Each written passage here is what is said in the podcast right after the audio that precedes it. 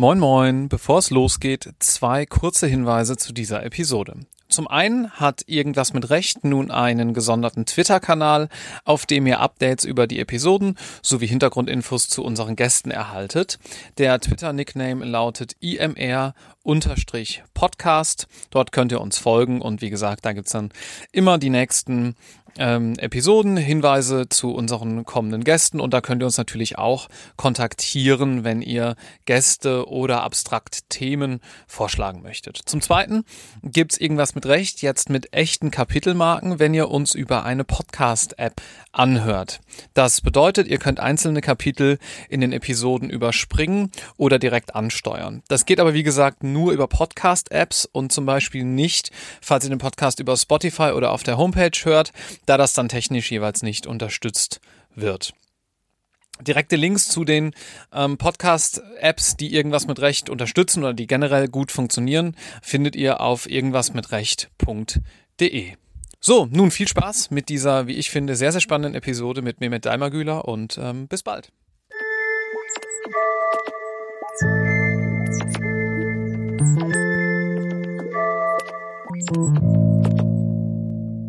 Herzlich willkommen zu einer neuen Episode Irgendwas mit Recht. Heute sitze ich an einem schönen Freitagnachmittag in Bonn und spreche mit Dr. Mehmet Daimagüler. Guten Tag. Guten Tag. Herr Daimagüler, Sie sind deutschlandweit mittlerweile bekannt, weil Sie zwei Opfer im NSU-Prozess als Nebenklägervertreter vertreten haben. Wir würden heute ganz gerne ein bisschen ihr Leben beleuchten und mich würde interessieren, wie sie eigentlich dahin gekommen sind, gerade auch unter der Prämisse, dass sie Fremdenhass, Rassismus sich als äh, Thema, ähm, dass dieses Thema sie sehr beschäftigt und ähm, sie dort sehr aktiv sind. Mögen Sie vielleicht mal erzählen, wie Sie aufgewachsen sind? Naja, meine Eltern sind 61 nach Deutschland gekommen als äh, typische türkische Gastarbeiter ich habe dann äh, in Siegen äh, Abi gemacht, wusste dann nicht so recht, was ich anschließend machen sollte und habe dann ja, mich für Jura entschieden. Also Geschichte, Politik hätten mich mehr interessiert, aber ich dachte mir, Jura ist solider mhm. und äh, bei Jura, äh, das hat ja auch so eine gewisse Bürgerlichkeit, äh, kann man das Angekommensein besser äh, nach außen demonstrieren. Solche Beweggründe Tatsächlich, spielten ja. da wahrscheinlich eine Rolle. Aber ganz ehrlich kann ich das nicht mehr so äh, rekonstruieren. Aber mh, mm, ich bewundere und bezweifle häufig Leute, die da so irgendwie 50 sind, mein Alter, und dann sagen, ja, also ich wusste mit 14 genau, was ich wollte. Mhm. Und äh, ja, damit kann ich nicht dienen. Also ich kann es eigentlich kaum glauben, dass man mit 14 weiß, was man machen will, aber ähm, deswegen ist es ein bisschen Unglaube, aber wenn die Leute das haben, dann ja, blicke ich da mit einer gewissen Be Bewunderung drauf. Wo haben Sie dann studiert? Also ich bin nach Bonn gegangen. Äh, zum einen, weil das nicht so weit weg war von Siegen. Mhm. Äh, mein Vater war kurz vorher verstorben und äh, war oft zu Hause. Und zum anderen, ich habe 88 angefangen, ja, und äh, damals saß der Bundestag noch hier und ich interessierte mich ja nochmal für Politik etc. Mhm. Und äh, ich hatte irgendwie die Hoffnung, äh, vielleicht kriegst du einen Job im Bundestag irgendwie. Mhm. Und äh, ich brauchte auch einen Job. Ich hatte äh, kein, äh, äh ich habe ein bisschen Geld gespart, in Sommerferien gearbeitet und so, aber es äh, reichte halt nicht lange. Und ähm, das war so ein bisschen die Überlegung. Ich habe auch Jura äh, in Bonn gemacht, weil Bonn einfach eine schöne Uni ist, äh, eine schöne Stadt. Mhm. Und äh, ich habe noch ein paar andere Sachen nebenbei studiert, so Philosophie und Volkswirtschaft mhm. und äh, Ibero-Romanische Romanistik. So ein bisschen alles ausprobiert. Mhm. Bin halt dann in Bonn gelandet haben Sie wahrscheinlich noch manche von den ähm, sehr äh, prestigeträchtigen alten Bonner Professoren auch mitbekommen, oder? Ja, schon. Also so Staatsrechtler wie Isensee, ähm, äh, Völkerrechtler wie Tomuschat, äh, das waren schon äh, äh, große Nummern. Aber ich muss sagen, ähm, äh, ich hatte auch eine, eine ganze Reihe von jüngeren äh, Professoren, die damals noch keinen großen Namen hatten, ja, wie Borg, der jetzt in Hamburg ist, ähm, Kindhäuser. Der letztes Jahr äh, emeritiert worden ist und äh, zu, dem, dessen äh, Abschlussvorlesung ich gegangen bin. Das war damals noch ein junger äh, Prof und der war großartig. Auch wir hatten damals äh, Wahnsinns äh, Jahrgänge. Leute saßen auf dem Boden und so. Ähm, 400, 500 Leute in einer Vorlesung und trotzdem haben sich Professoren wie Kindhäuser die Zeit genommen äh, für jedes Gespräch, wenn man eine Frage hatte. Mhm. und das fand ich schon toll. Kindhäuser kenne ich auch noch, weil ich habe 2007 in Bonn angefangen zu mhm. studieren und äh, da war das ganz ähnlich, ja. Ja, das war eine gute Zeit. Und wie kam dann Ihre Liebe zum Strafrecht auf? Ist es eine Liebe? Vielleicht erstmal vorneweg? Ich habe Strafrecht nicht ausgesucht. Ich glaub, der Strafrecht hat mich ausgesucht. Mhm. Das war ja eher ein Zufall. Ich meine, ich bin ja, ich habe das Examen gemacht, äh, das zweite Examen war das 96 und ähm, das sind jetzt 23 Jahre. Aber als Anwalt tätig bin ich ja eigentlich erst seit acht, neun Jahren. Hm, okay. Was haben Sie in der Zwischenzeit gemacht? Naja, also ich habe erstmal im Bundestag gearbeitet. Mhm. Tatsächlich einen Job bekommen beim ehemaligen Bundesinnenminister Gerhard Baum. Da war ich der dritte Hilfsreferent. Und dann nach einem halben Jahr gab es, eine, ein Dreivierteljahr gab es Bundestagswahlen. Da hat, äh, kam so ein junger Abgeordneter äh, ins Parlament, der hieß Kubicki aus Schleswig-Holstein und der hatte schon so den Ruf von so einem Enfant terrible. Bei dem habe ich mich beworben. Oder habe ich mich bei ihm beworben? Und er suchte den Büroleiter und hat in der Fraktion rumgefragt und Baum hat dann meinen Namen erwähnt. Genau.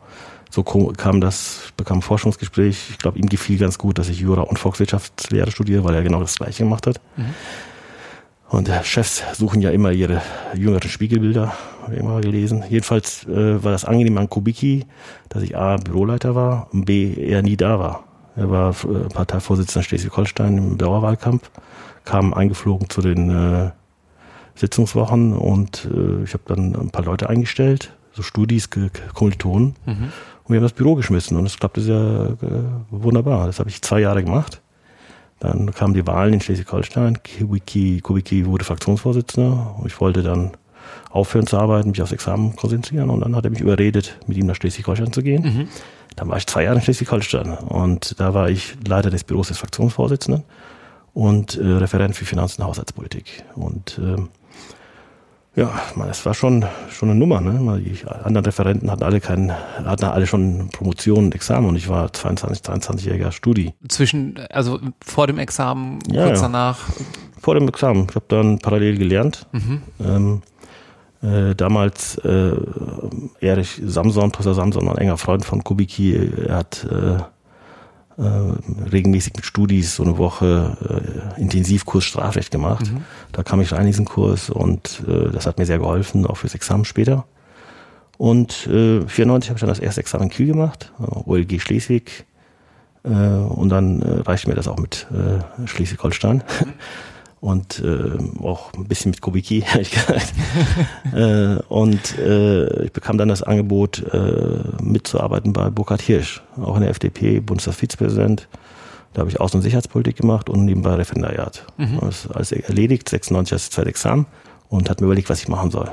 Mhm. So, und ähm, äh, auf Beamtenlaufbahn hatte ich keine Lust, nicht weil das nicht interessant sein kann, Staatsanwalt oder äh, Richter zu sein, sondern ähm, ich kann einfach nicht mit ähm, äh, Hierarchien umgehen. Ich glaube, ich könnte noch nicht mal in einer Hierarchie arbeiten, wenn ich an der Spitze der Hierarchie stünde. Mhm. Äh, das ist ähm, das Tempo, was da vorgegeben wird, oder das fehlende Tempo, das alles schreckt mich ab. Äh, Überlegung war äh, vielleicht ähm, Anwalt zu werden damals. Äh, aber ich war mir nicht sicher, ob das wirklich das Richtige für mich ist. Und weil ich mich nicht entscheiden konnte, habe ich kurz an meine Sachen gepackt und bin nach, Kiel, äh, nach Berlin gezogen äh, und war ein ganzes Jahr in Berlin. Mhm. Äh, hatte eine Anwaltszulassung, hatte auch zwei, drei äh, Mandanten, die so das Nötigste an Einnahmen generierten. Aber im Grunde genommen habe ich ein Jahr lang in Berlin äh, die, ja, die Clubszene äh, ausgekundschaftet und war eigentlich nur unterwegs. Anfang der 2000er? Nee, es war 97. Ach, das war auch noch 97, okay. Ja, ja. Mhm. Und noch so nach neun oder zehn Monaten hatte ich mir überlegt, jetzt weiß ich, was ich will. Ich will die Wirtschaft. Das Blöde war, ich hatte keine Ahnung von Wirtschaft. Und dann hat mir ein Freund empfohlen, ja, wenn keine Ahnung von Wirtschaft, dann geht auch eine Beratung. Mhm. Und das, was du da in Wirtschaft brauchst, äh, bringen sie ja dann dabei, äh, da, dort bei. Und dann habe ich mich beworben. Man sagte mir für Strategieberatung muss man zu Boston Consulting und äh, die haben mich dann auch genommen. Dann war ich ein paar Jahre dort und habe festgestellt, dass ich mich ständig überfordert und unterfordert zugleich fühlte. Inwiefern? Überfordert, ähm, weil einfach die Masse an Arbeit, äh, die einem auf den äh, Tisch kommt und Dinge, die so BWLer äh, einfach äh, im Studium gelernt haben. Excel umgehen, PowerPoint, den ganzen Mist, ja, Präsentationstechniken, kannte ich alles nicht. Mhm. Ja, also wenn ich in, als die größten Probleme habe, dann schreibe ich was auf, ja. Und äh, in Bei der Beratung können Sie noch nicht mal die simpelsten Sachen einfach aufschreiben. Es muss eine Präsentation sein, das muss man erstmal können. Und zugleich habe ich mich unterfordert gefühlt, weil die Aufgaben, die auf einen zukamen, eigentlich allesamt inhaltlich banal waren. Ja? Und äh, man eben auch realisierte, äh, dass man so als 26, 27-jähriger Volljurist, der sieben, acht Jahre im Bundestag und im Landtag gearbeitet hat, dort am Ende der Nahrungskette ist. Das ist halt Associate und arbeitet zu und man sieht keine Mandanten. Ja? Mhm. Und das hat mich schon sehr frustriert. Und ähm, wenn ich so nachdachte, was ich machen sollte, ähm, hatten wir ein äh, Mandat in der äh, Medienwirtschaft. Dadurch kam ich in Berührung mit der Medienwirtschaft und dann hörte ich bei Axel Springer an. Und war da ein paar Jahre und habe dabei ähm, vor allem für Matthias Döpfer gearbeitet, der ein ganz interessanter Vogel ist. Mhm. Ähm, und habe äh, als was? Ja, das Jobtitel war eines der Probleme. Ja, es war, mhm. Wir waren drei, vier, das nannten, nannten sich ähm, äh, Paradiesvögel oder äh, Zierfische, keine Ahnung, so Leute, die im Unternehmen herumflossen, direkt an Döpfner äh, berichteten, aber ansonsten äh, so die Freiheit hatten, so Projekte zu machen oder auch nicht. Das war so, so ein Experimentieren mit ähm, neuen Führungskonzepten, glaube ich. Äh, keine Ahnung, ich konnte es auch nicht so genau beschreiben. Jedenfalls waren wir ganz dritt oder zu viert und wir haben alle nicht bis zuletzt nicht gewusst, was eigentlich so genau unsere Rolle ist. Mhm. Ja. Aber es war interessant, mal diesen Ausflug äh, in die Medienwirtschaft zu machen und äh, es war für mich auch äh, gesellschaftspolitisch interessant, mal äh, so einen Laden wie Springer von innen zu erleben. Ähm, Was dann, ist Ihr Takeaway davon? Hm, ich würde mal sagen, ähm, bei Springer äh, laufen schon einige sehr interessante Leute herum. Mhm. und äh, ich kann gut nachvollziehen, äh, warum äh, Springer auch heute noch äh, Emotionen weckt, im Guten und im Schlechten. Mhm. Ja. Aber jedenfalls, ähm, so richtig happy war ich da auch, auch nicht. Äh, ich war jetzt mittlerweile 35. Jetzt sind wir Mitte der 2000 Ja, so 2, 3, 2, 4 ja. den Dreh. Mhm. Und äh, im Grunde genommen äh, ging es mir genauso wie am Tag nach meinem Abi ich wusste nicht so genau, was ich mal später machen sollte. Aber was ich wusste war, dass ich nicht später mal irgendwas mit Medien machen werde, weil ich gerade was mit Medien gemacht hatte. Mhm. Und das ist ja so der Klassiker. Sie lernen jemanden in Berlin kennen, der Kneipe, der sagt, ich mache das und das, aber ich will später mal was mit Medien machen. Na gut. Jedenfalls ähm, fiel mir dann in der Zeit auf, dass ich eigentlich nie richtig studiert hatte. Ich habe in Bonn studiert, ja, aber ich habe ja Fulltime gearbeitet. Mhm. Und ich habe äh, Fulltime auch gearbeitet, nachdem ich es eigentlich nicht mehr musste. Ich hatte nach einem Jahr ein Begabtenstipendium bekommen und war finanziell eigentlich ausgesorgt, aber äh, die Arbeit war spannend. Und äh, meine jüngere Schwester hatte damals angefangen zu studieren und äh, ich habe ihr dann wiederum geholfen finanziell und ähm, aber was zu kurz gekommen ist, das Studium. Ich war nach drei oder vier Semestern scheinfrei, weil ich die auf einem Express-Tempo gemacht habe. Mhm. Vorlesungen waren nur drin, wenn das Pflichtveranstaltungen waren, und sonst war ich halt nicht da. Mhm. Und ich hatte aber noch Lust.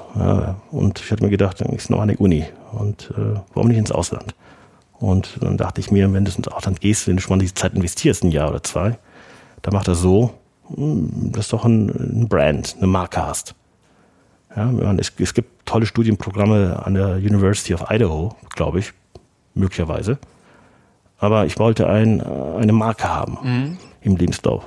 So wie Boston Consulting, ist auch eine Marke im Lebenslauf. Ja? Und dann. Wiki auch. Ja, das äh, Brand ist. Mittlerweile jedenfalls. Brand, Brand Recognition kann nach ja. vorne und nach hinten losgehen. Ne? äh, aber ich, äh, Kubicki ist ein äh, Schwiegertyp, ja. Aber was ich ihm äh, hoch anrechne, ist, äh, dass er einem 20, 21-Jährigen sein Büro erlassen hat. Mhm. Ja, und mhm. äh, so viel Vertrauen. Äh, das fand ich schon toll. Mhm. Aber jedenfalls ähm, habe ich mir gedacht, ähm, warum nicht äh, dann an einer der guten Unis? Also äh, Oxford, Cambridge, äh, Harvard. Ja? Und da war auch so ein bisschen noch immer noch der äh, kleine Immigrant in mir, ja, der so als Alma zeigen will und äh, beweisen will, ja, und mhm. es beweisen wollen. Mhm. Das ist auch ein bisschen noch der, einer der Gründe, warum ich Jura studiert habe, glaube ich. Und ähm, ja, habe ich beworben, ich wurde in Harvard genommen. Das war auch eine tolles, tolle Zeit. Ich habe dann Master gemacht ähm, und äh, nebenbei noch an der Doktorarbeit herumgedoktert. Und mir dann in der Zeit überlegt, äh, was ich als nächstes mache. Ja, ich wusste halt nicht so genau. Mhm. Und ähm, aber ein Jahr lang oder anderthalb Jahre lang zu sitzen und zu machen, was man will. Also ich war in der Candy School, ich war nicht in der Law School, wo es eine wahnsinnige Freiheit gibt. Ja, ich hatte Kurse belegt an der MIT in äh, Mathematik, äh, an der Law School natürlich, von Tufts, äh, was eine Nebenbei-Universität ist, und die Kurse an der Candy School selber, ja, von äh, Entwicklungspolitik äh, bis zur äh, inneren Sicherheit, also Sicherheitsthemen. Das fand ich schon toll. Welches war äh, das Hauptthema? Was war Ihr Programm dann, ähm, wo Sie auch den Abschluss gemacht haben? Also mein Schwerpunkt war in äh, Political Advocacy, nannte ich das. Also so ähm, äh, politische Führung, politische Willensbildung, politische Beeinflussung. Ja, wie äh, analysiert man äh, Willensbildungsprozesse. Und das fand ich schon ganz, ganz gut. Ich meine, ich hatte sieben, acht Jahre im Bundestag gearbeitet.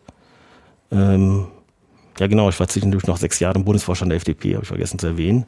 Also ich hatte eine Menge praktischer Erfahrung, ja, aber ich hatte so das Theoretische. Mhm. Und man lernt halt tolle Leute kennen. Ja. Die Kenny School ist die Fakultät mit der höchsten äh, Ausländerquote, auf, ich glaube, 50 Prozent. Das heißt, sehr viele Leute aus der ganzen Welt. Mhm. Und ähm, mit einem Parteipolitiker aus Zimbabwe äh, äh, zu diskutieren ja, und auch ähm, ja, Einblicke zu bekommen, ja, wie, äh, wie in anderen Systemen oder schwierigen, schwierigeren Bedingungen äh, Demokratie oder Ansätze von Demokratie funktionieren, fand ich schon toll. Aber, großes Aber, danach wusste ich immer noch nicht so genau, was ich machen, machen will. Hatte dann aber einen Bekannten, äh, der hatte ein äh, Energieunternehmen gegründet mhm. Äh, für ähm, äh, vor allem für Solar, aber auch Wind und so weiter. Und äh, die waren börsennotiert und äh, der fragte mich, ob ich nicht Lust hätte, äh, der Strategiechef zu werden für den Nahen Osten und für Afrika. Gut, äh, ich bin Jurist und als Jurist denkt man ja erstmal, ich kann alles. Bis, und ich war in der Unternehmensberatung, da denkt man, der ist ja doppelt, dass man alles kann. Strategy in Harvard? Ja, das, das Harvard-Gedöns kam noch dazu. Mhm. Dann mache ich das, dachte ich. Mhm. Und dann war es auch eine tolle, tolle Zeit ja, so äh, Unternehmen akquirieren in der Türkei, in Afrika, über sich über äh, äh, mit lokalen Entscheidern über ähm, die Elektrifizierung von ganzen Landstrichen zum Teil, fand ich toll. Zwei, drei Jahre gemacht und äh, blöderweise, während ich in der Welt unterwegs war, ist das Unternehmen in Deutschland gegen die Wand gefahren. Mhm. Und ähm, ich hatte dann äh, im Jahre 2008, 2009 die wieder die Frage zu entscheiden, äh, was machst du als nächstes. Mhm. Das ganze Thema erneuerbare Energien äh, fand ich schon spannend und dann schlug ein Freund vor, äh, dass wir vielleicht einen Private Equity Fund aufziehen in der Schweiz, der speziell in Cleantech investiert. Ähm, dann haben wir auch ähm, ich, ich muss mal gerade äh, einhaken. Äh, wie, Sie sind Jahrgang, darf man das verraten? 68. Das heißt, Sie sind 51 Jahre alt. Das Ganze klingt ja bislang eher wie die Vita eines äh, 85-Jährigen, wenn ich das sagen darf. Sie haben unfassbar viel Jahr gemacht. Ich habe mal mitgezählt. Ich glaube, Homer Simpson hat im Laufe seines Berufs, glaube ich, äh, seines Lebens 87, 88 äh, Jobs gehabt. Der war Lastwagenfahrer. Möchten Sie da noch hin? Nee, aber ich finde das äh, äh, so vielleicht äh, sozusagen Vorbild. okay. Nee, aber jedenfalls, ähm, was sich nie geändert hatte bei mir, war halt eine gewisse Neugier auf das mhm. Leben, ja. Mhm. Und, und ich dachte, why not? Dann sind wir in die Schweiz gegangen, haben einen Fonds äh, auf die Beine gestellt, haben 150 Millionen äh, Net Asset Value, nannte sich, äh, bekommen von einem Single-Investor mhm. aus, aus Asien. Und das Geld haben wir dann munter investiert. Und ich habe dann halt auch Leute kennengelernt aus der Pride Equity Firma äh, Szene, aus dieser Welt. Mhm äh, die ich wahnsinnig, wahnsinnig fand.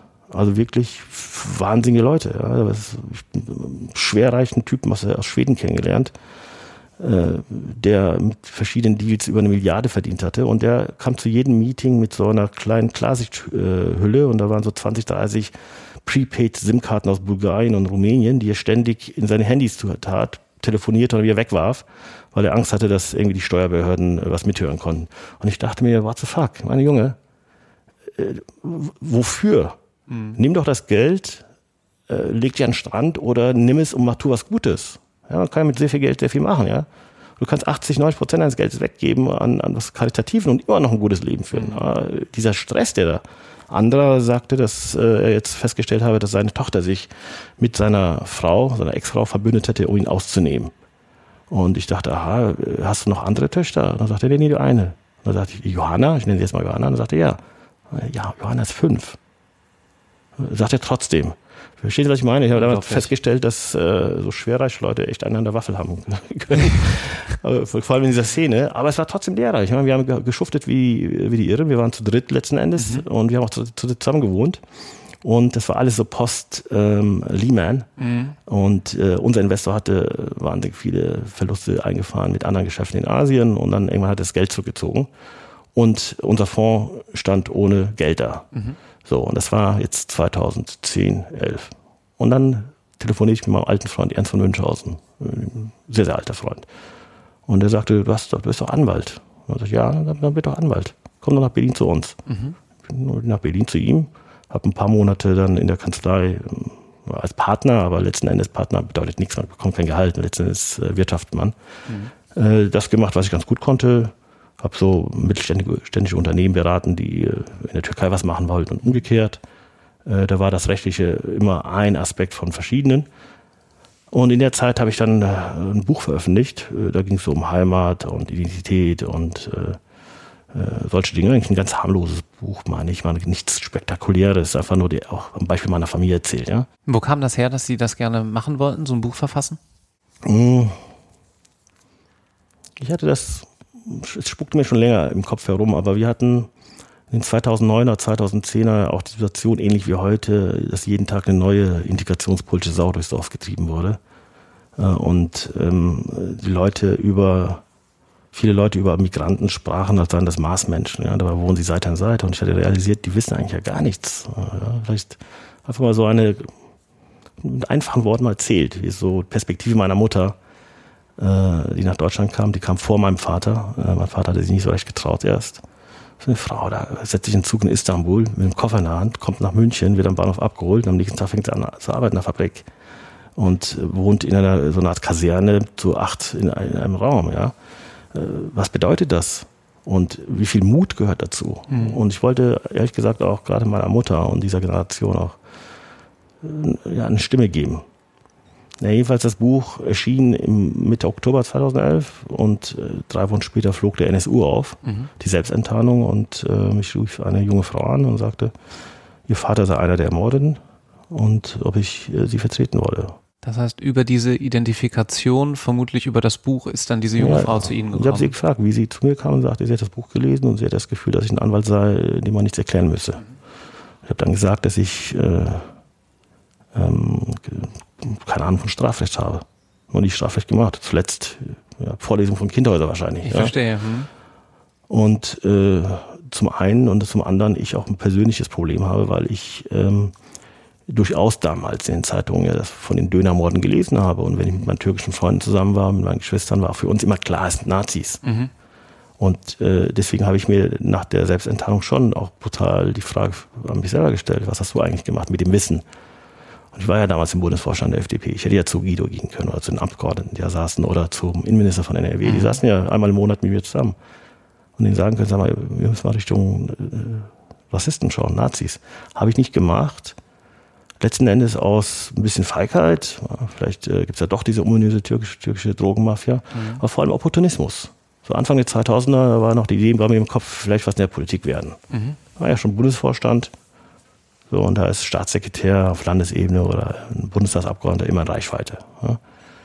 Und dann über Rassismus zu sprechen, das irgendwie thematisieren, gerade als jemand, der potenziell davon äh, betroffen ist, das bringt keine Stimmen, das mhm. kostet Stimmen, das wusste ich. Mhm. Und das war dieses Stück Opportunismus, äh, was dazu geführt hat, dass ich zu den vielen zählte, die geschwiegen haben. Und es gab ja Menschen, die nicht geschwiegen haben. Wir hatten ja Demonstranten in Kassel, in Dortmund, 9000, 10.000 Menschen.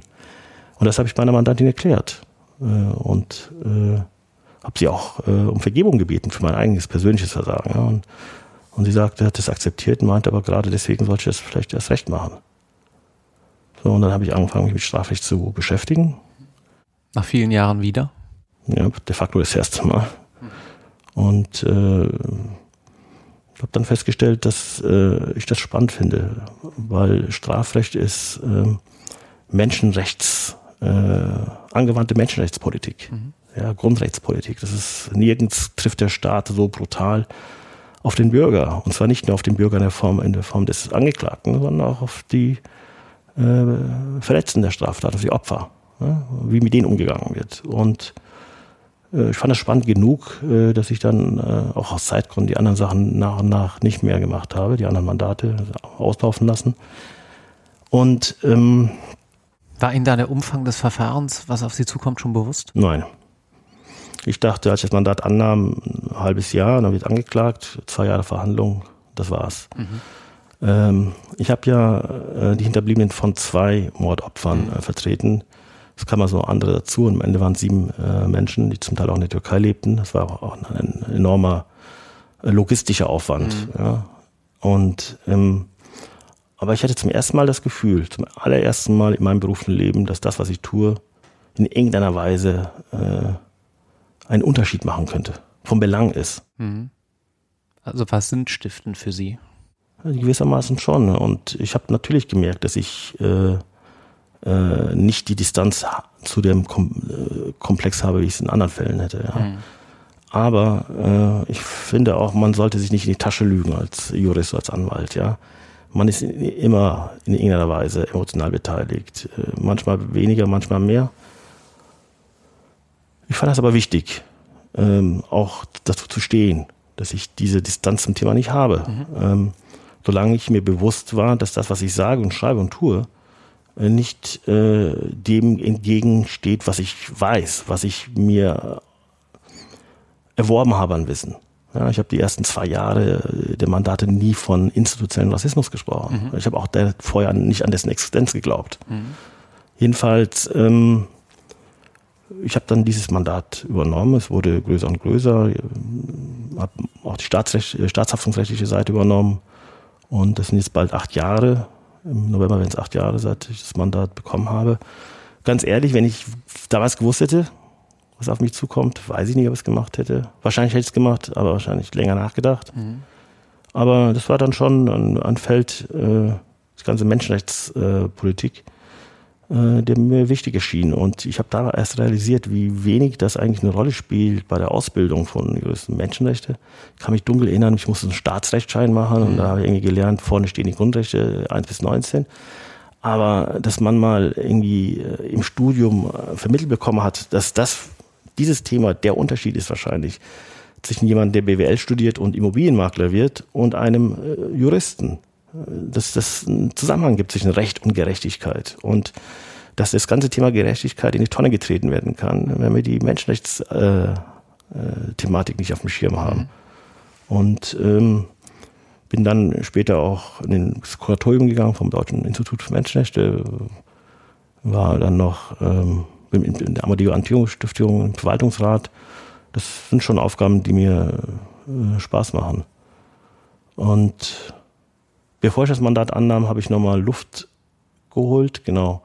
Nicht ahnend, dass dieser Mandat auf mich zukommt. Ich war noch ein, äh, als Fellow und Visiting Scholar an der Yale University. Da habe ich voll, das in Yale, das war schon toll, das ist ein halbes Jahr. Wir werden jedes Jahr 18 äh, Fellows aus der ganzen Welt eingeladen, die sind ein halbes Jahr ungefähr da und die machen selber einen Leadership-Kurs mit, mhm. sehr spannend, mit sehr spannenden äh, Referenten, einem kleinen Kreis, äh, Generalsekretär der WTO oder äh, Paul Kennedy, Autor, ja, Timothy Snyder, also ganz toll. Aber die andere Hälfte der Zeit sagt jeder einem, machst du das, worauf du Bock hast. Und ich habe damals Bock gehabt, ähm, zu lernen, wie man Drehbücher schreibt. Ich meine, wenn man sagt, du kannst machen, was du, worauf du Bock hast, kann man ja im Grunde genommen zwei Sachen machen. Ich vertiefe das, was ich mache, mhm. lerne mehr, oder ich mache etwas, was ich wahrscheinlich sonst nie machen würde. Und in Yale gibt es die Yale School of Drama, also Schauspielschule und auch eben äh, Kurse in äh, Schreiben von, äh, von, von der, Drehbüchern für TV-Formate. Theoretisch wüsste ich jetzt, äh, wie man äh, eine TV-Serie schreibt. Haben Sie das mal als Anwalt genutzt? Das Wissen? Ich sag mal so, überraschenderweise ja. Mhm. Denn äh, bei der Entwicklung eines, eines äh, Franchise, äh, eines, einer, einer Story, mhm. ja, ähm, ist es ganz, ganz wichtig, äh, der Persönlichkeit äh, der Akteure Tiefe zu geben. Ja? Eine Person darf nie äh, A oder B sein, gut oder schlecht. Wenn eine Person nur gut oder schlecht ist, dann haben sie es mit einem sehr anfälligen Format zu tun die Widersprüche müssen dargestellt werden, die Komplexität äh, der Persönlichkeit und damit auch die Komplexität des Verhaltens. Und ich meine, ähm, wenn ich einen Mandanten habe, einen Angeklagten, ja, ist schon ganz wichtig, den, äh, dem ein, ein Leben zu geben, äh, jenseits der, der Akte, die Komplexität äh, seiner Persönlichkeit darzustellen. Außerdem auch äh, die Wichtigkeit von äh, Begrifflichkeiten, ja, dass man mit den Begrifflichkeiten den Diskurs setzt. Ja, das, was jetzt als Framing so äh, ja, bekannt ist. Jahren immer mehr ich fand, fand schon, dass man da viel, viel gelernt hat. Mhm. Ja, und ähm, äh, es hat mir vor allem auch äh, Freude bereitet. Aber das nur am Rande be be bemerkt, was Sie vorhin sagten. Spannend, wirklich. Also ich, ich sehe schon, wir müssten eigentlich äh, drei bis vier Stunden miteinander reden, aber ähm, leider haben wir die Zeit heute nicht. Lassen Sie uns noch ein kleines bisschen auf den NSU-Prozess eingehen, auch aus der juristischen Brille und ähm, der Brille derer, die jetzt vielleicht gerade in der Bibliothek sitzen und diesen Podcast hören. Ich habe letztens gehört, dass das häufiger vorkommen soll. Alle wissen aus den Medien, was im Prozess passiert ist. Was mich interessieren würde, ist, welcher Tag war für Sie der härteste? Es gab wahrscheinlich viele, aber wenn Sie an einen denken müssen, welcher war der härteste? Naja, an einem Tag war als Zeuge geladen der Vater von Halit Yozgat. Halit Yozgat war ein junger Mensch, Anfang 20, äh, der jobbte in seinem Internetcafé, da wurde mhm. er ermordet. Und ähm, dieser Fall ist besonders, weil da ein Verfassungsschutzbeamter äh, anwesend war und abgehauen ist. So. Ähm, das, der, dieser ganze Fall, ja, ich habe die Familie Josgard nicht vertreten, aber es hat mich schon sehr bewegt. Äh, allein die Aktenarbeit bei diesem Fall. Ja. Mhm. An einer Stelle sieht man äh, die Tatortfotos, äh, der erschossene junge Mensch auf dem Boden liegend und ein Meter von ihm liegt mit äh, ein Mathematikbuch. Ja, und ich habe äh, dann äh, den Vater gefragt, was es mit dem Buch auf sich hat. Und er mhm. sagte, der hat fürs Abi gelernt. Der hat an, an der Abendschule äh, der wollte studieren. Äh, und ich dachte mir, der Internetcafé-Betreiber, der erschossen wurde, es war ein junger Mensch, der was aus seinem Leben machen wollte. Mhm. Also jedenfalls, ähm, der Vater ist als Zeuge geladen. Und als Zeuge sitzt man auf einem Zeugenstuhl vor dem Vorsitzenden. Der Vorsitzende sitzt mit dem Senat, den fünf Richtern, auf einer erhöhten Podest. Rechts sitzen die Damen und Herren von der Generalbundesanwaltschaft, links die Angeklagten und ganz rechts von der Angeklagten Frau Zschäpe. Ja, und das heißt, ähm, sie ist am nächsten dran zum, zum Zeugen äh, Josgard. Und der Mann spricht ganz okay Deutsch, ähm, aber er konnte die Frage nicht genau beantworten, in welcher Position er den Sohn äh, vorgefunden hat. Der Vorsitzende fragte ihn dann mehrfach danach. Und er sagte, ja, er hat dann mit dem Kopf in die Richtung geguckt und er konnte das aber nicht so genau beschreiben. Und dann stand er auf und hat sich auf den Boden gelegt sozusagen zu Füßen äh, des Vorsitzenden, aber genau auch zu Füßen von Frau Zschäpe. Mhm. Und da lag dieser Mann von Anfang Mitte 60 auf dem Boden, äh, lag da in der Position, in der er seinen Sohn vorgefunden hat und sagte auf, auf Türkisch, äh, so habe ich ihn gefunden, mein, mein, äh, mein Lämmchen, sagt er. So mhm. habe ich ihn gefunden. Und die Richter blickten auf ihn hinaus, hinab und äh, Frau Zschäpe blickte äh, auf ihn hinab. Und äh, ich habe ich hab mir, ich fand das äh, ja, herzzerreißend, diesen, ja, diesen Anblick. Und ich habe mich gefragt, äh, was denkt Frau Zschäpe wohl in diesem Moment? Was denkt sie? Und ich habe das nicht gedacht in der, in der Form von anklagend ja, was hat sie sich dabei gedacht oder so, sondern wie geht sie damit um, mit dieser Situation? Wie, wie geht man mit dieser Schuld um? Mhm. Sie, was ich meine? Mhm. Haben Sie einen Erklärungsversuch, was sie hätte denken können aus Ihrer Sicht oder ist es Ihnen immer noch unbegreiflich? Ich glaube, dass der Mensch äh, versucht, augenblicklich Strategien zu entwickeln, die seine Schuld minimieren. Mhm. Ja, ich hatte ja keine, nicht zu sagen vielleicht, ich war nicht dabei, aber ganz tief im Inneren ganz tief im Inneren weiß man dann doch, ich war mittendrin, ich war mit dabei. Mhm. Ganz tief im Inneren entdeckt man die Halbschlechtigkeit des eigenen Herzens und dann überlegen Sie sich das mal. Sie, sie sitzen da, erleben das und dann gehen Sie, werden Sie zurückgefahren ins Gefängnis. Sie schlafen ein vielleicht mit den Gedanken. Morgens wachen Sie auf. Ich weiß nicht, wie man mit so viel Schuld umgehen kann. Und ich finde das, ich habe meine Mutter, die war da schon Anfang 80 zum Flughafen gefahren. Von Siegen nach äh, äh, nach, zum Flughafen Köln-Bonn. Und äh, ich habe dann äh, an irgendeiner Stelle so gefährlich überholt. Ich fuhr zu schnell und Meine Mutter sagte irgendwie sowas, ich sollte vorsichtiger fahren und dann habe ich sie angeschnauzt. Ja, das tat mir so leid, ich habe mich dann auch entschuldigt, aber jedes Mal, wenn ich an dieser Stelle fahre, vorbeifahre, das passiert vier, fünf Mal im Monat, mhm. denke ich genau an diesen Moment, an dem ich meine über 80-jährige Mutter anschnauze, aus dem nichtigen Grund. Ja, und das ist, das beschäftigt mich. Und dann überlege ich mir, du hast, du hast so viel Unheil über andere Menschen gebracht, Tote, Eltern, die ein Leben lang zur Trauer verurteilt sind. Wie gehst du damit um? Also ich finde das, ich finde das äh, schwer, wenn man gefangen ist in sich selber und keinen Ausweg findet, da rauszukommen. Und das dachte ich im Moment. Mhm. Und äh, war schon der Moment, wo ich äh, auch emotional an die Grenzen dessen äh, gelangt bin, dass äh, äh, ich äh, handeln könnte. Mhm. Ich war auch froh, dass das, der Verhandlungstag dann an dem Tag bald vorbei war. Aber das war schon, äh, das war schon schlimm. War das auch die Grenze dessen, ein solches Verfahren, was der Rechtsstaat handeln kann? Sie haben ja entsprechende Ausführungen in die Richtung das ein oder andere Mal schon gemacht. Naja, also Rechtsstaat, ja. Und der Rechtsstaat, äh, wie wir ihn haben, ist äh, äh, in seiner Papierform äh, weitestgehend äh, gut. Ja, es gibt Stellen, an denen ich Dinge verändern würde, natürlich, aber also unsere, unsere Verfassungsordnung und so. Was ich vermisse an unserem Rechtsstaat ist mh, anzuerkennen, dass der Rechtsstaat nicht für jedermann äh, gleichermaßen da ist. Mhm. Ja, wenn man einer, äh, dem äh, weisen Mainstream angehört, äh, stellt sich die Sache anders dar, als wenn man einer Minderheit angehört. Wenn Sie eine dunkle Hautfarbe haben, werden Sie mit Polizeibeamten eine andere Erfahrung haben, als wenn Sie es nicht haben. Ähm, und diese Anfälligkeit die, des Rechts gegenüber für, für Blindspots ja, gilt für jedes Land der Welt. Aber was mich dann in Deutschland ähm, äh, ärgert, richtig ärgert, ist, wenn diejenigen, die privilegiert sind, äh, geradeweg bestreiten, dass es dass diese Blindspots gibt. Ja. Und was wir in, in, München erlebt haben, war ähm, die Aufarbeitung eines Rechtsstaates, der Menschen noch nicht mal erlaubt hat, äh, Opfer zu sein, mhm. äh, zu trauern. Ja.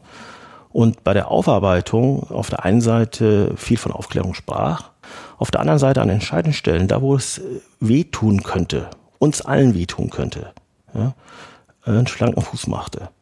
Und das, was wir erwartet haben an Aufklärung, ist nicht jenseits der Strafprozessordnung. Das ist ja das, was immer uns eingeredet werden soll. Die Dinge, die wir erfahren wollten, waren alles Dinge, die äh, wichtig waren für die Feststellung äh, der Schuld und für die Feststellung der Rechtsfolgen. So, lassen Sie mich ein Beispiel mal geben. Nur ein kleines. Gerne. Herr Temmel war dieser Verfassungsschützer, der in äh, Kassel im Internetcafé war, als Halit Yozgat umgebracht wurde. Er ist abgehauen. Die Polizei hat ihn dann ermittelt. Die Polizei in Kassel hat äh, übrigens einen tollen Job gemacht, ja, was das angeht. Die haben ihn ermittelt. Und äh, der Mann hat das gelogen.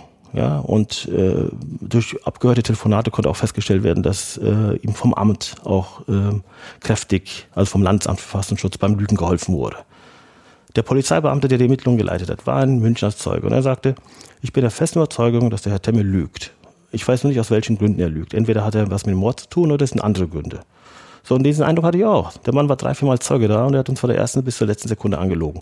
Dann haben wir als Nebenklage beantragt, dass wir die Ermittlungsakte gegen Temme von damals, als die Polizei gegen ihn ermittelt hat, beiziehen, damit wir sehen können, was hat er damals der Polizei erzählt. Was so. Und das wurde von der Bundesanwaltschaft abgelehnt, tut hier nichts zur Sache. Und das Gericht folgt dem und sagt dann, und das war einer der wenigen Male, wo im ganzen Saal gelacht wurde. Ja. Den Ausführungen von den Temme sind grundsätzlich, äh, sind grundsätzlich glaubhaft, glaub, äh, glaubhaft. Das ist lächerlich. Natürlich ist doch äh, von Interesse zu erfahren, ob es weitere Mittäter gab. Natürlich ist es von Interesse, wenn es, äh, wenn staatliche Organe in einer Weise äh, eine schützende Hand äh, dargereicht haben oder auch nur äh, ihre Ermittlungsarbeit nicht besonders gut gemacht haben. Warum? Weil es natürlich eine Frage der Strafzumessung sein kann. Ja, das ist doch äh, anerkannt. Und deswegen war unser Antrag, das zu sehen, ja, nicht jenseits von Gut und Böse, nicht jenseits dessen, was in einem Strafprozess jeden Tag äh, geforscht wird. Und stattdessen wurde das immer so auf die Schiene abgeschoben, ja, die, diese Nebenkläger äh, die wollen hier äh, Dinge erfahren, die kann das Gericht hier nicht leisten. Mhm. Ich meine, dass wir es hätten da leicht leisten können. Ja. Das Verfahren hat lange gedauert. Aber wenn Sie das mal anschauen, äh, wenn Sie jede einzelne Tat verhandelt hätten, einzeln, dann hätten Sie zehn Morde gehabt.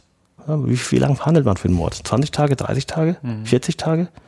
Dann haben Sie 15 Raubüberfälle. Bei jedem Raubüberfall haben Sie 10, 12, 13 Zeugen. Ja, manchmal mehr. Dann haben Sie äh, zwei Bombenanschläge. Sie haben die Bildung einer Terrororganisation, die Unterstützung. All das dauert. Und natürlich hat die Verteidigung, und da mache ich der Verteidigung keinerlei Vorwürfe, alles getan, was sie für richtig hielt. Die haben alle Befangenheitsanträge in diesem Gerichtssaal wurden vor der Verteidigung gestellt und die kosten Zeit, mhm. weil dann äh, die Verhandlung an dem Tag zu Ende ist meistens und dann wird aufgehoben für den Rest der Woche. Es gab, äh, ich glaube, 43 Ablegungsgesuche durch die Verteidigung. Was übrigens heute in der Presse war, dass das eventuell in der StPO geändert werden soll, dass die Befangenheitsanträge nicht mehr zur Unterbrechung des Verfahrens führen. Unter anderem deswegen. Das ist eine der äh, rechtspolitischen Folgen des NSU-Verfahrens. Ja, ganz ehrlich gesagt, ähm, äh, das ist ja so eine Forderung vom Richtertag. Mhm. Äh, da ist ja mal das, äh, die Forderung effizient. Ja, ein Gerichtsverfahren muss effizient sein. Mhm. Ich habe immer Probleme damit, mit Effizienz und Gerechtigkeit. Ja, wenn Sie, ganz, wenn Sie ganz effizient sein wollen und ja, da, da gibt es Wege, äh, die das garantieren, aber da bleibt die Rechtsstaatlichkeit häufig auf der Strecke. Mhm. Ein Gerichtsverfahren muss so kurz wie möglich sein und so lange wie nötig. Ein kurzer Prozess ist im Strafrecht ein schlechter Prozess. Die Interessen der Beteiligten bleiben auf der, auf der Strecke, sei es, die, sei es die der Angeklagten oder der Opfer. Ja? Und äh, an der Stelle muss man sich mal kurz zurücklehnen und sich überlegen, wieso machen wir den ganzen, das ganze Tatrahmen im Strafverfahren. Das Ganze hat ja, soll ja eine befriedigende, befriedigende äh, Wirkung haben in die Gesellschaft hinein. Der Gesellschaftsvertrag sagt, du Bürger gibst einen Teil deiner Freiheit ab und wir Staat schützen dich. So, und wenn Straftat geschieht, dann hat der Staat diese Straftat nicht verhindert und soll aber respektiv äh, das wieder gut machen, in Anführungsstrichen, indem er alles aufklärt. Und je schwerwiegender eine Straftat ist, umso mehr muss aufgeklärt werden. Ja? Und deswegen an der Stelle zu kommen und sagen, mit Effektiv und Effizienz äh, habe ich schon mal grundsätzlich Probleme. Ja? Und das andere ist, ähm, wir haben äh, drei Tage die Woche verhandelt. Ja?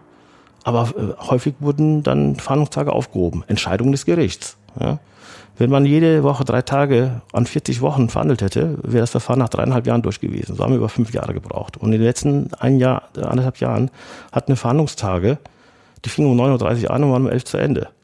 Das ist auch eine Frage der Terminierung, der Logistik des Gerichts. Mhm. Jetzt hinzugehen und zu sagen, weil das Verfahren lange gedauert hat, jetzt unter uns gesagt, es hat angesichts der Anklage nicht besonders lange gedauert, äh, jetzt Forderungen umzusetzen, die für äh, die Zukunft gelten, für jedes Verfahren, halte ich einfach für äh, rechtsstaatlich für skandalös. Befangenheitsanträge sollen 14 Tage äh, sozusagen im Hintergrund äh, geklärt werden können und in der Zeit verhandelt der Richter weiter. Was heißt denn das in der Praxis? In der Praxis heißt es, Sie sitzen da in der Verhandlung und der Richter tut irgendetwas oder sagt irgendetwas, was äh, Anlass zur Besorgnis der Befangenheit gibt. Ja? Und dann sollen Sie 14 Tage mit dem weiter äh, verhandeln. Ja? So, eine, so ein Befangenheitsantrag und die Androhung eines Befangenheitsantrags steht ja immer im Raum. Ja? Mhm. Und der Richter weiß das und das diszipliniert Richter. Ich hatte eine Verhandlung gar nicht lange her, in einem Landgericht, in einem, Tötungsdelikt. Also der, mein Mandant, der Geschädigte, macht seine Aussage. Der Staatsanwalt quatscht ständig da in seine Aussage rein. Ich bitte den Vorsitzenden ganz höflich, den Herrn Staatsanwalt zu bitten, dass er sich das Wort erteilen lässt, bevor er hier unterbricht. Und dann sagt der Richter, äh, der Herr Staatsanwalt X und ich, wir arbeiten seit äh, vielen Jahren eng miteinander zusammen. Der hat mein Vertrauen, der kann sich äh, das Wort ergreifen, wann er will. So, in dem Moment, meine, jenseits der Strafprozessordnung, sagt ein Richter ganz offen, äh, ich bin mit dem Staatsanwalt und das ist, du bist ein Verfahrensbeteiligter zweiter oder dritter Klasse. Ja. Und dann soll ich 14 Tage mit dem zusammenhocken und erwarten dürfen, dass er in irgendeiner Weise auf fair mit meinem Mandanten umgeht, halte ich für mhm. skandalös. Mhm. Ich halte das für einen Anschlag auf ein äh, auf, auf die Rechtsstaatlichkeit in Strafverfahren. Mhm. Ja, und das sage ich als jemand, der regelmäßig auch Opfer äh, vertritt. Ja, das mhm. geht nicht. Man sollte sich auch ehrlich machen. Wenn man von der Politik sagt, okay, wir wollen das Ganze machen, damit das ganze Züge über die Bühne geht und dann wir in Klammern Geld sparen, dann sollen sie es halt sagen. Dann sollen sie aber auch wirklich zugeben, das Recht ist unserer Theorie viel wert, aber in der Praxis sparen wir gerne. Ja, und das halte ich einfach für einen Witz. Und äh, die Ideen, wie man jetzt äh, das äh, regeln kann mit den äh, Opfern, in denen den An Opfern Anwälte zugewiesen werden, gebündelt werden und so weiter. Ja, freie Anhaltswahl, also das ist einfach, ein, ich halte das für äh, verblüffend, verblüffend, mit welcher Nonchalance hier äh, an, äh, am, am Strafrecht umgedoktert wird. Nochmal, im Strafrecht, da spielt die Musik in Sachen Menschenrechten. Hm. Wir hatten vor einigen Folgen eine Professorin äh, hier im Podcast, die sagte den schönen Satz, der oft nachgeklungen ist, eine Demokratie ist nur so gut wie ihr Minderheitenschutz. Und sie beschrieb, dass ähm, sie ist viel in verfassungsgebenden Prozessen in Krisengebieten involviert und beschrieb, dass sich jede gute Verfassungsgebung daran messen lassen muss, wie gut sie mit den Minderheiten umgeht und dass das auch die große Herausforderung in dem Verfassungsgebungsprozess ist. Ja, natürlich. Meine äh, Demokratie bewährt sich an seinen Rändern. Genau, so ist es. Ist das im Strafprozess auch so? Es müsste so sein im mhm. Strafrecht. Theoretisch müsste es so sein. Wenn sich jeder sagt, wenn Sie jemand auf der Straße fragen, sind Sie, sind Sie dafür, dass es ähm, im Strafrecht oder meinetwegen im Verwaltungsrecht äh, fair zugeht? Dann wird jeder sagen, ja. So, theoretisch sind wir alle dufte äh, Verfassungsfreunde. Dann gehen Sie mal konkret. Nehmen Sie mal einen konkreten Fall. Sami A. Ja, ein, jemand, der als Asylbewerber in Deutschland gelebt hat, äh, sich in islamistischen Kreisen herumgetrieben wird, äh, getrieben hat und er wird dann ausgewiesen. Und dann klagt seine Anwältin. Und dann wird er abgeschoben und die Anwältin will ihn zurückholen, die Gerichte entscheiden für sie. Was da an Tonlage kommt, das geht doch nicht, Schweinerei, was ist das für ein Rechtsstaat? Ja? Mhm. Es ist ganz, ganz selten der Fall, dass eine unschuldig blickende 19-jährige Kindergartenhelferin vor Gericht steht und dass das, was sie getan hat, überhaupt nicht so schlimm ist, so dass wir ganz, ganz viel äh, Mitgefühl für diese äh, bedauernswerte, bedauernswerte junge Dame haben. Man muss zu seinen Prinzipien stehen, da wo es äh, auch hart wird für einen selber, ja. Wo man jemanden sieht, der ist mir nicht sympathisch. Das, was er macht, ist mir nicht sympathisch. Das, was er macht, ist mir suspekt. Und gerade an der Stelle sich zuklicken und sagen, gerade deswegen müssen wir ihn schützen mit unserem Recht. Denn wenn wir irgendwann aufhören, an unser Recht zu glauben und unser Recht umzusetzen, und zwar für jedermann, dann verlieren wir Legitimität und eine Gesellschaft ohne Recht ist äh, auf dem Weg zu einer Räuberhöhle. Ja, also das ist äh, an den Rändern. Ja, und ich habe einen Kollegen, den ich persönlich nur einmal gesehen habe in München, der vertritt regelmäßig äh, Angeklagte, die furchtbarste Sexualstraftaten begangen haben. Mhm. Kindermörder, Kindervergewaltiger und so weiter und so fort. Ja. Und Sie können sich vorstellen, was der an Post abbekommt, wenn er das tut, was er kann für seine Mandanten. Und ich habe für diesen äh, Kollegen einen heiden, heiden Respekt ein Heidenrespekt, weil genau er das tut, was man an Recht hat tun muss. Ja? Dass eben jeder, der in diesem Lande und in dieser Rechtsordnung lebt, ja, sich darauf verlassen kann, dass egal was man ihm vorwirft, er ein Maximum an rechtsstaatlichen äh, Schutz bekommt. Ja.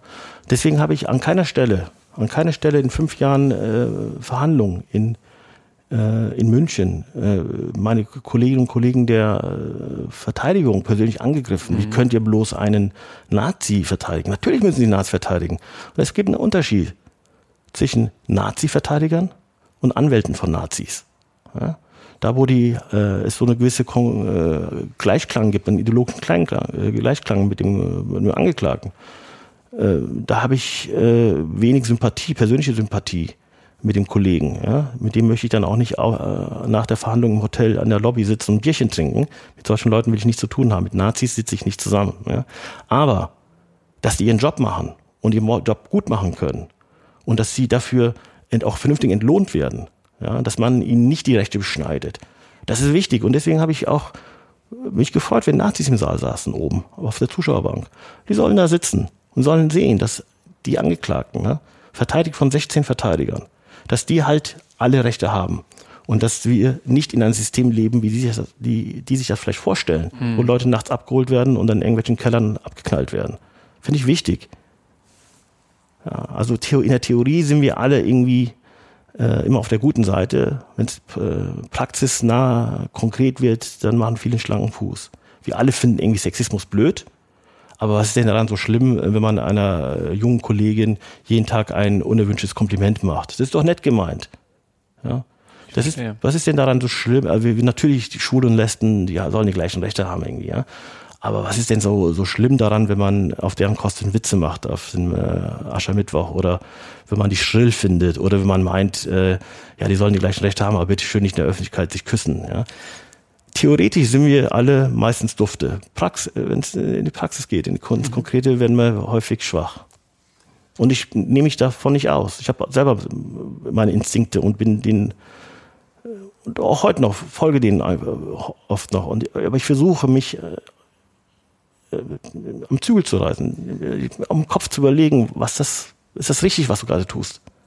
Ich würde gerne auf einen Moment noch eingehen, wo ich mich in der Vorbereitung zum heutigen Gespräch fragte, wie es Ihnen da wohl ging, ob Sie sich da auch an den Zügeln reißen mussten. Und zwar als Herr Maaßen, ehemaliger Präsident des Verfassungsschutzes, äh, in der Presse war mit den entsprechenden Äußerungen, die in ähm, ja eine sehr unerfreuliche politische Richtung gingen. Wie ging es Ihnen da mit diesem ganzen Prozess? Haben Sie da absolut den Glauben an die Menschheit verloren, nachdem Sie ja auch vorher schon den Verfassungsschutz häufig kritisiert haben? Na, ich fühlte mich äh, leider bestätigt. Ja, das ist halt eine Institution, äh, die über Jahre hinweg, bis in die 70er Jahre hinweg geleitet wurde äh, von alten Nazis. Äh, ein Laden, des, der geprägt wurde ja, und geprägt wurde mit einer gewissen Sicht auf die Welt. Und diese Sicht auf die Welt bedeutet, äh, Kommunisten, böse, gefährlich, was von rechts kommt, äh, ist äh, vielleicht unangenehm, aber nicht gefährlich. Und später kam noch der Islamismus. Anfang der 2000er gab es zwei, drei Zentralabteilungen beim Bundesamt. Islamismus links, rechts. Welcher wurde dicht gemacht? Rechts, weil keine rechtstheoretische Bedrohung. Mhm. Dass dann ein Herr Maaßen hingeht, als Spitzenbeamter, als Jurist, von einem Mord schwafelt, einem Verfahren, wo das noch nicht mal angefangen hat, von einem Mord. Was wir hatten, ist ein äh, Tötungsdelikt und das kann von einer äh, Körperverletzung mit Todesfolge bis zum Mord sein. Ja. Mhm. Das kann auch selbst äh, äh, Notwehr gewesen sein, wissen wir alles noch nicht. Das soll ja das Gericht ja feststellen. Fand schon skandalös. Und dann sich dann hinzustellen, äh, daraus dann ähm, äh, eine Opferrolle zu stricken. Ich bin der, der mal äh, die Klappe aufgemacht hat und jetzt werde ich von der bösen Politik äh, bestraft. Das ist schon ein Witz. Das ist schon ein echter, ein echter Witz. Ich hatte vor ein paar Wochen ein Gespräch mit dem Nachfolger von den Maaßen mhm. und hatte ihn gefragt, wie er denn sich überlegt hat, das Image, den Imageschaden des Amtes wieder äh, hinzubiegen. Weil er hatte, er hatte zuvor gesagt, äh, dass sein Hauptaugenmerk auf, die, auf den Islamisten lege.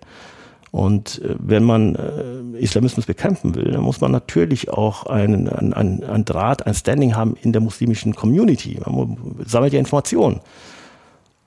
Und wie er das, das den Image-Schaden wieder irgendwie heilen will nach dem NSU. Und dann sagt er, welchen Image-Schaden? Wir haben keinen Image-Schaden. Wir haben ganz prima zusammengearbeitet mit den Untersuchungsausschüssen und mit den Gerichten, mit dem Gericht und wir haben keinen Image-Schaden. Und dann fragt man sich, sag mal, auf welchem Planeten wohnst du eigentlich? Ihr habt nicht mit den Untersuchungsausschüssen und den Gerichten ganz prima zusammengearbeitet, sondern ihr habt Akten geschreddert.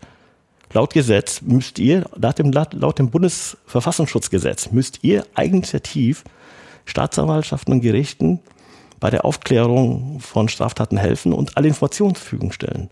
Im Münchner Gerichtssaal haben wir keine einzige Information freiwillig von dem bekommen. Und das, was wir bekommen haben, mit Mühe und Not, war es geschwärzt. Ja?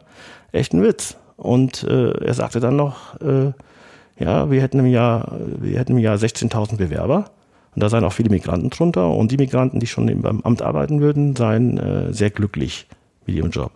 Und dann dachte ich, Halleluja. Also wenn das die Wahrnehmung ist, glaubt ihr das wirklich gerade, was er gesagt hat? Das fand ich erschreckend. Und ich habe lange Zeit die Ansicht vertreten, weil ich auch kein Experte für Sicherheitsarchitektur bin. Das ist, man muss über die V-Mann-Thematik reden. Ja. Äh, die V-Mann-Praxis, die wir jetzt haben, äh, schadet und bringt nichts. Das ist so meine These. Wenn man aus so einem Gespräch rauskommt, ein Verfassungsschutzpräsident äh, dann sagt, wir haben kein Imageproblem, dann fragt man sich, ist so ein Laden überhaupt reformierbar? Mhm. Und am Ende fragt er mich, und ich weiß übrigens auch nicht, in welchen Kreisen sie sich so bewegen. Also in Klammern Islamisten, Linksradikale, ich halte mich für einen ziemlich bürgerlichen Typ. Eine Woche später kommt eine Umfrage veröffentlicht in der Frankfurter Allgemeinen Zeitung. 52 Prozent der Deutschen haben wenig oder kein Vertrauen in das Bundesamt für Verfassungsschutz. Wenn man jetzt mal die Migranten fragen würde, dürfte der Anteil der Leute, die kein Vertrauen haben, noch größer sein. Das heißt, wir haben da ein echtes, echtes Problem, ein Problem, das äh, ja nicht angenommen wird als Problem. Und ich glaube, Kritikfähigkeit, Umgang mit Kritik, äh, Selbstreflexion ist auf einer persönlichen Ebene sehr, sehr wichtig. Das ist nicht einfach, das weiß ich. Ich selber tue mich da sehr, sehr häufig schwer. Aber als Organisation äh, das nicht zu haben, äh, dann ist es ein echtes gesellschaftliches Problem, ja, ein politisches Problem. Herr Dermangüder, wir könnten noch sehr, sehr lange miteinander sprechen, wie gesagt. Nein, nicht wirklich. Ich muss mit meinem Hund raus. Das ist gut. Das ist gut. Abschließend habe ich eine Frage. Was treibt Sie an und ist es heute etwas anderes, als es vor zehn Jahren war? Mm, mm, ja, nein. Also früher hat mich angetrieben Anerkennung. Da war es, wie gesagt, der Migrant, der Gastarbeitersohn, der es allen zeigen wollte. Äh, das habe ich nicht mehr. Äh, an seine Stelle äh, ist etwas getreten, was ich selber nicht so genau mh, mm, benennen kann. Ich weiß es ehrlich gesagt nicht. Ich weiß aber auch nicht, ob ich, äh, was ich später mal machen werde. Ja, das, was ich jetzt gerade mache, macht mir Spaß. Ich mache es gerne. Aber dieses alte Mehrwert Daimler-Thema, ich weiß nicht, was ich später mal machen mhm. werde. Äh, das ist immer noch sehr, sehr präsent. Äh, ganz ehrlich gesagt, habe ich das nie jemandem erzählt früher, dass ich nicht weiß, was ich später machen werde. Weil ich 19, 20 habe ich meinen Mitschülern nicht erzählt, weil ich dachte, die wissen das alles, ist so peinlich. Mhm. Dann hatte ich das Examen und da war es doppelt peinlich. Äh, und irgendwann habe ich realisiert, ist doch scheißegal, was die anderen über dich denken. Dann weißt du halt nicht, was du später mal machen wirst. Und wer weiß, ob es überhaupt später gibt. Insofern, äh, ja, was das angeht, ich weiß es nicht, aber ist gut so. Und wenn Sie es wissen, freue ich mich sehr, von Ihnen zu hören. Vielen, vielen herzlichen Dank für diesen ganz wunderbaren Einblick und ähm, ist ein schönes Abschlusswort, dass auch wenn man vielleicht noch nicht so genau weiß, was man machen will, man damit sehr erfüllt und auch erfolgreich sein kann. Erfolgreich weiß ich nicht. Das ist immer so eine Definitionsfrage, was Erfolg ist. Aber ich glaube, ähm, wenn man etwas tut und es fühlt sich nicht gut an, dann ist es häufig auch nicht gut. Und das ist vielleicht das, was äh, äh, so an Lebenserfahrung ich bieten kann. Danke. Vielen, vielen Dank.